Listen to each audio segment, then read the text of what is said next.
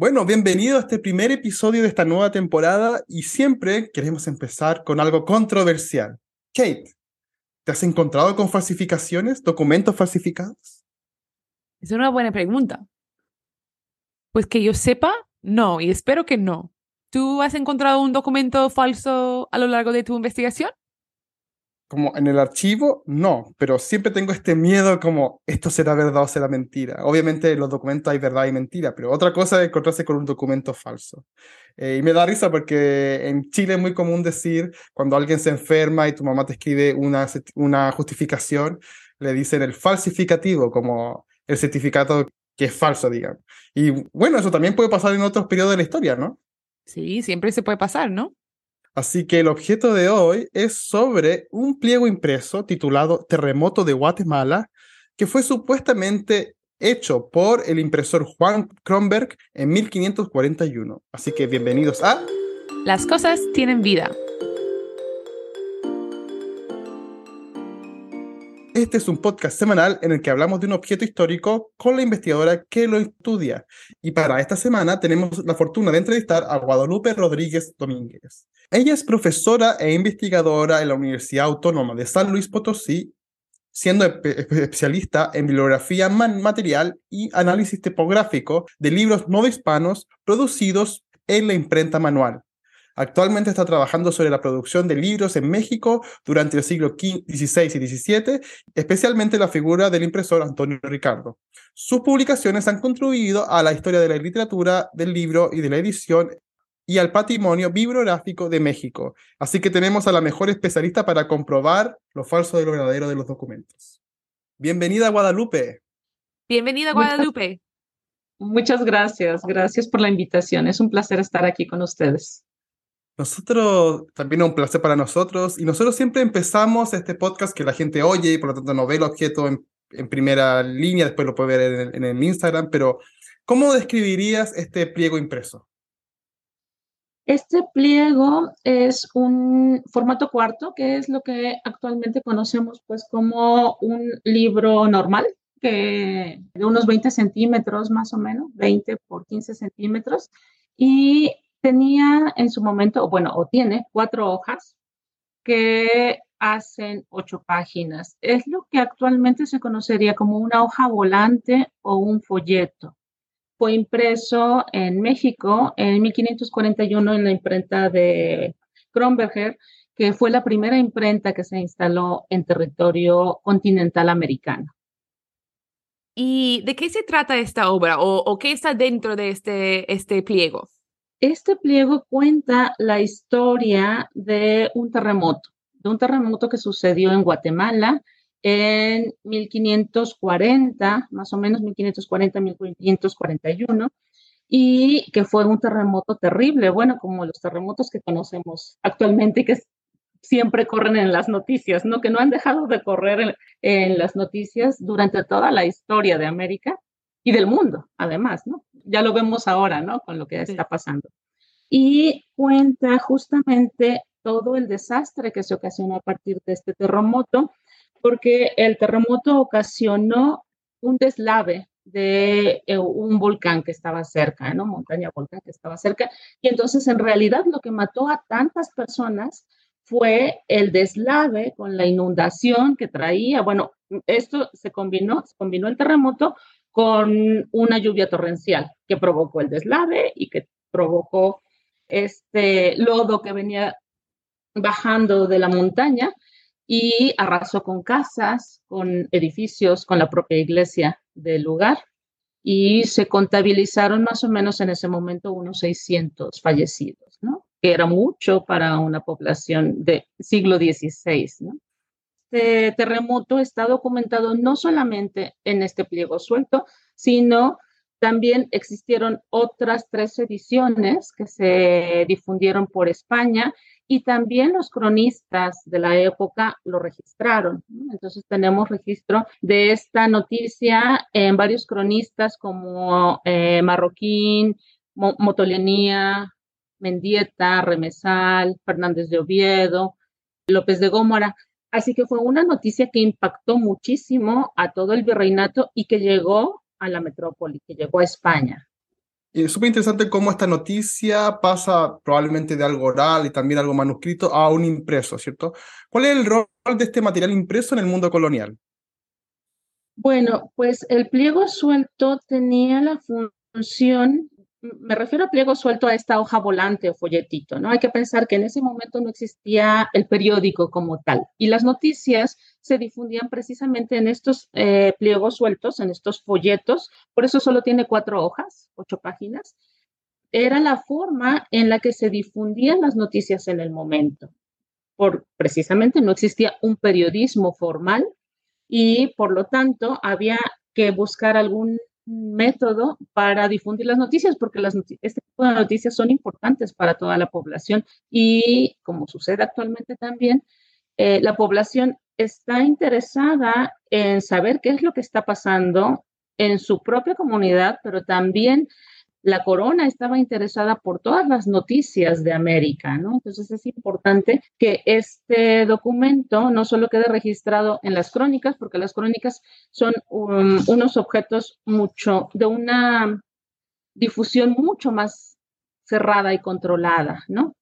Y muchas veces solo para el ámbito conventual o para el ámbito civil o de la corona. En cambio, los pliegos sueltos eran para toda la población por eso se imprimían para que pudieran ser difundidos y para que pudieran ser comprados por la población. Son pliegos sueltos que también pertenecen a la categoría de la literatura popular impresa o literatura de cordel. ¿Por qué? Porque eh, son estos folletitos que se doblaban en cuatro hojas y se colgaban en los mercadillos en un cordel para que las personas en los mercadillos llegaran y lo vieran y bueno, pudieran adquirir estas noticias. Y tenemos noticias variopintas difundidas en este formato y también ya en otros tipos de modalidades textuales, también en prosa, en verso, con imágenes, a veces no tenían imágenes, en fin, que también más adelante derivan en una en un tipo de publicación de noticias más amarillista, ¿sí? Más tremendista, que también gusta muchísimo y que también es el origen ahora de nuestra nota roja en, las revistas y en los periódicos. Esta sería la trascendencia, ¿no? Y, y por qué se difundía así. Y eran, bueno, según la crítica, este tipo de noticias y este tipo de, esta tipología editorial, tipo de pliegos sueltos, fue la literatura más leída en la época y de la que se conservan poquísimos porque justamente es un material efímero, es como el periódico, lo compraban, lo leían, a lo mejor no lo tiraban, pero lo utilizaban para, para empacar cosas, para quemarlo, a lo mejor si pasaban frío en algún momento. Entonces es, es este tipo de productos, esto, efímeros, que es muy difícil encontrar conservados actualmente. Y pensando en esta fragilidad, ¿cómo se puede, porque también nos dijiste antes de que esto fue la primera imprenta en México y por eso, ¿cómo se puede datar? Porque sabemos, ¿no?, cuándo pasó el terremoto, pero ¿cómo podemos datar, ¿no?, eh, el impreso. Bueno, como les decía, hubo tres ediciones españolas y una mexicana del periodo. Y curiosamente, lo que pasa con estos impresos efímeros es que no tienen datos editoriales las imprentas no les ponían a qué, qué imprenta lo había hecho, ni en qué lugar, ni en qué momento, porque justamente el contenido, pues el contenido es una noticia que tiene que salir rápido, como tienen que salir las noticias actualmente también, ¿no? O sea, si pasa mucho tiempo la, la noticia, pierde vigencia. Entonces se tiene que imprimir muy rápido. A consecuencia de esto, los impresores no tenían que cumplir con la legislación del libro, que decía que había que pedir licencias, que había que ser revisado por el Consejo Civil, por el Consejo Religioso, y a partir de estas licencias ellos ya podían poner sus datos editoriales en, en el impreso o en la edición. En este caso no, porque perdían mucho tiempo o hubieran tenido que perder mucho tiempo para llevar la noticia a estos consejos que la revisaran y entonces perdería vigencia la noticia. De modo que se publicaban sin datos editoriales. Entonces, esto sí pone a trabajar a los especialistas, sobre todo en bibliografía material, porque lo que hay que hacer es identificar estos impresos y cotejarlo con los materiales que tenían las imprentas en ese momento y empezar a hacer eh, esta especie de identificación de cuáles materiales tiene cada impreso, dónde estaban esos materiales o qué imprentas utilizaron esos materiales y entonces así trazamos la línea y asignamos, así se llama, ese es el término técnico, asignamos el impreso a una imprenta determinada en un periodo de más o menos aproximado, ¿no? Más o menos porque eh, no puede ser tan preciso justamente porque los materiales los usaban durante décadas. Entonces, tiene que ver más bien con una cuestión cronológica de la noticia. Como era una noticia, tendría que haberse publicado pronto, porque si no, no hubiera tenido interés, ¿no? Y por otro lado, vamos identificando los materiales y vamos también analizando un poco el desgaste o la combinación de los materiales que esa imprenta utilizaba y así es como hacemos la asignación y podemos decir, este impreso lo imprimió tal imprenta de tal ciudad en tal periodo. Así se asignaron las tres españolas, ¿no? por ejemplo. Y entonces, ¿cómo se sabe eh, que, que, que, esta la que este impreso lo hizo Juan Cronenberg en 1541? Bueno, en realidad no lo hizo Juan Cronenberg en 1541. Esta es eh, eh, una novedad que surge precisamente, bueno, ya lo había señalado la crítica, pero no habían hecho el análisis, ¿no? En algún momento María Isabel Graña Porrúa dice, este em, impreso no es de Juan Kronberger porque no coinciden los materiales, ¿sí? Los materiales que encontramos en este impreso definitivamente no son los que tenía la imprenta, la primera imprenta mexicana pero no, e, no explica todo lo que sucedió alrededor de esto. Entonces, en efecto, eh, Grañán Porrúa tenía razón. Cuando yo hice el estudio de la imprenta en México en el siglo XVI, al hacer la comparación, me doy cuenta de que absolutamente ningún, ninguno de los materiales coincide con los que tenía la primera imprenta mexicana. ¿Qué fue lo que pasó? Que en algún momento apareció un impreso, este, uno de estos, que, al que le adicionaron en la parte de abajo pie de imprenta, es decir, decía impreso en México en 1541 en la imprenta de Juan Kronberg. Esta es una cuestión atípica porque, como les digo, este tipo de impresos no llevan los datos editoriales. Entonces, ahí empieza a correr la noticia de que existía este impreso y, claro, esto sucede en el siglo XIX, más o menos a mitad del siglo XIX. En ese momento, el coleccionismo, la bibliofilia, está muy interesada en los primeros impresos americanos, ¿no? Entonces hay mucha gente interesada, hay un gran comercio de estos impresos y empiezan a generarse grandes colecciones de impresos americanos, ¿no?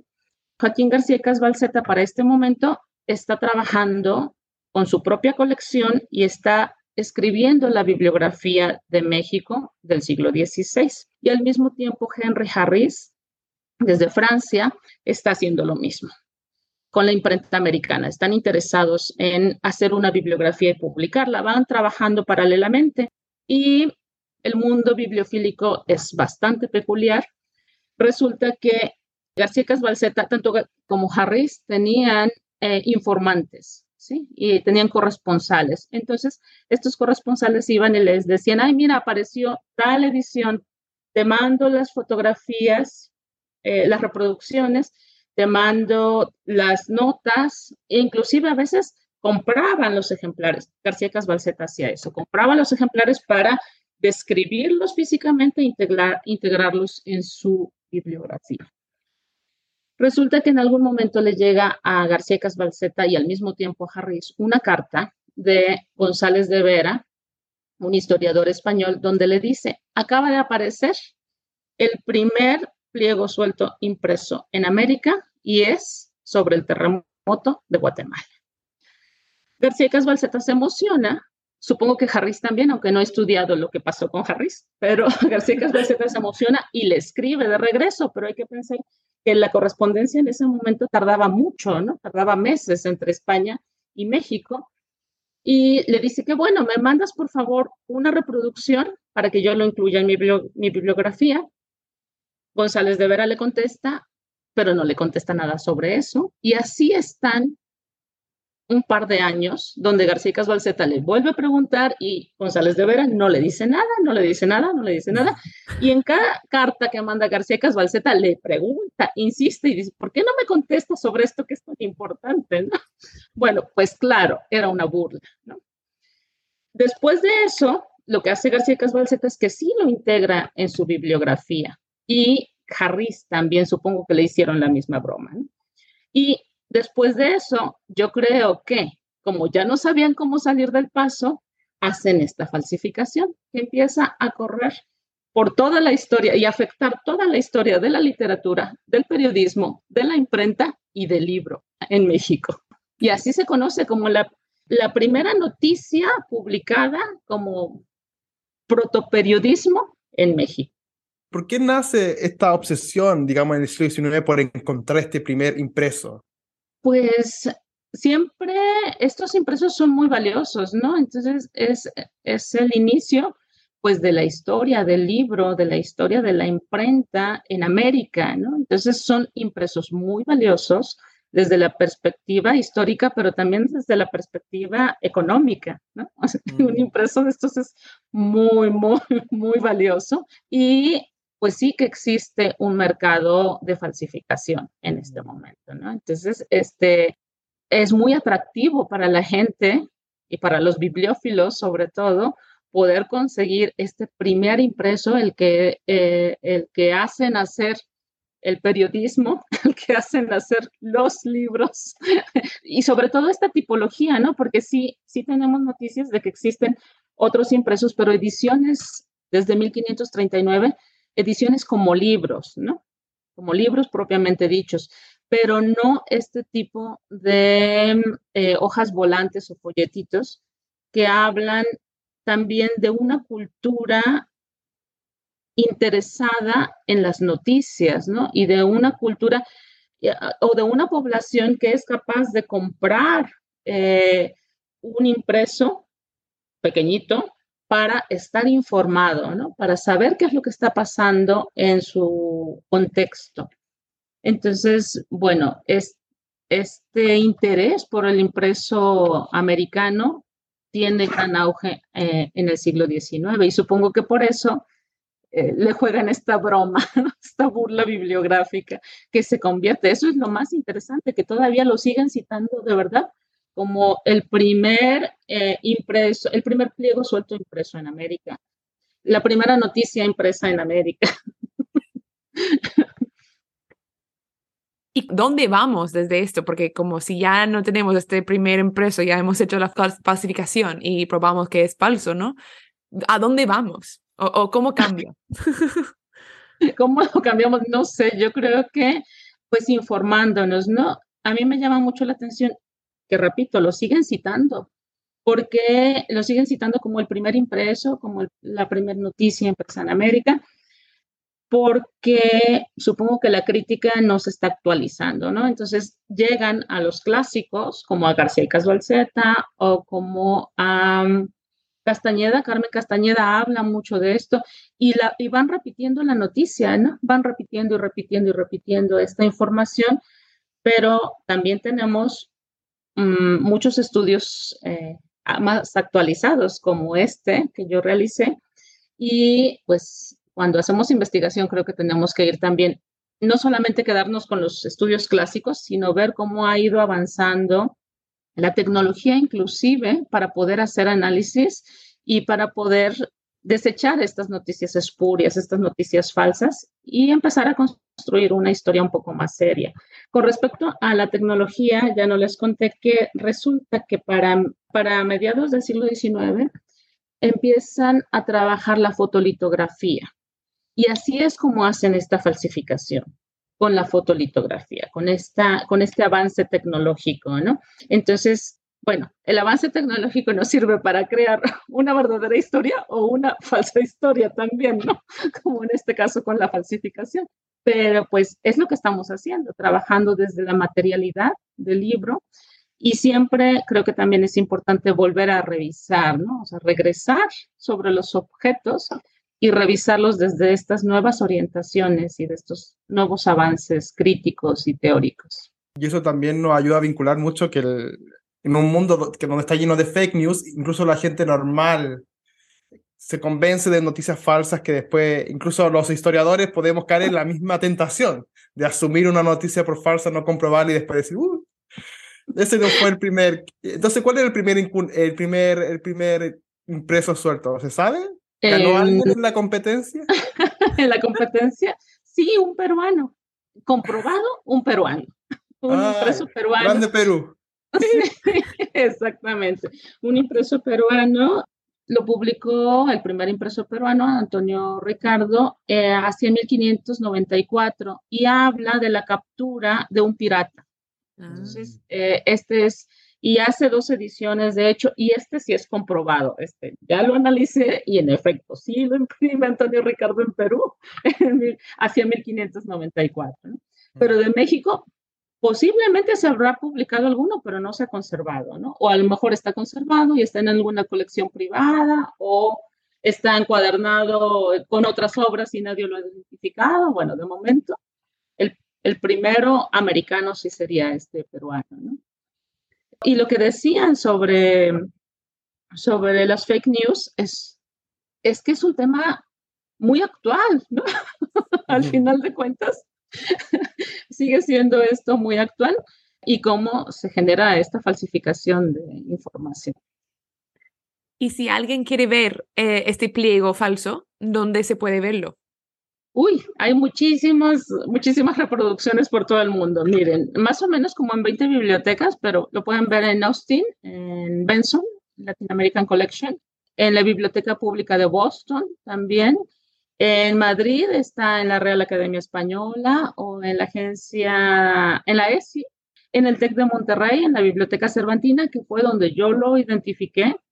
Y a partir de ahí surgió la investigación que estoy haciendo, en el Centro de Estudios para la Historia de México, bueno, hay muchísimos ejemplares en el mundo que se fueron reproduciendo. Y también lo interesante de esto es que como las bibliotecas no tenían la información de que era un impreso falso, lo seguían o a lo mejor lo siguen poniendo como un como, como el impreso mexicano de 1541 de Juan Kronberg. Eh, algunas bibliotecas han hecho la corrección, sí me consta, pero no sé si todas. Y nosotros siempre, hacia el final del podcast, hacemos una pregunta que es como el sueño de todo historiador. Si tú le pudieras preguntar algo a este objeto y él te pudiera contestar, ¿qué sería? Ay,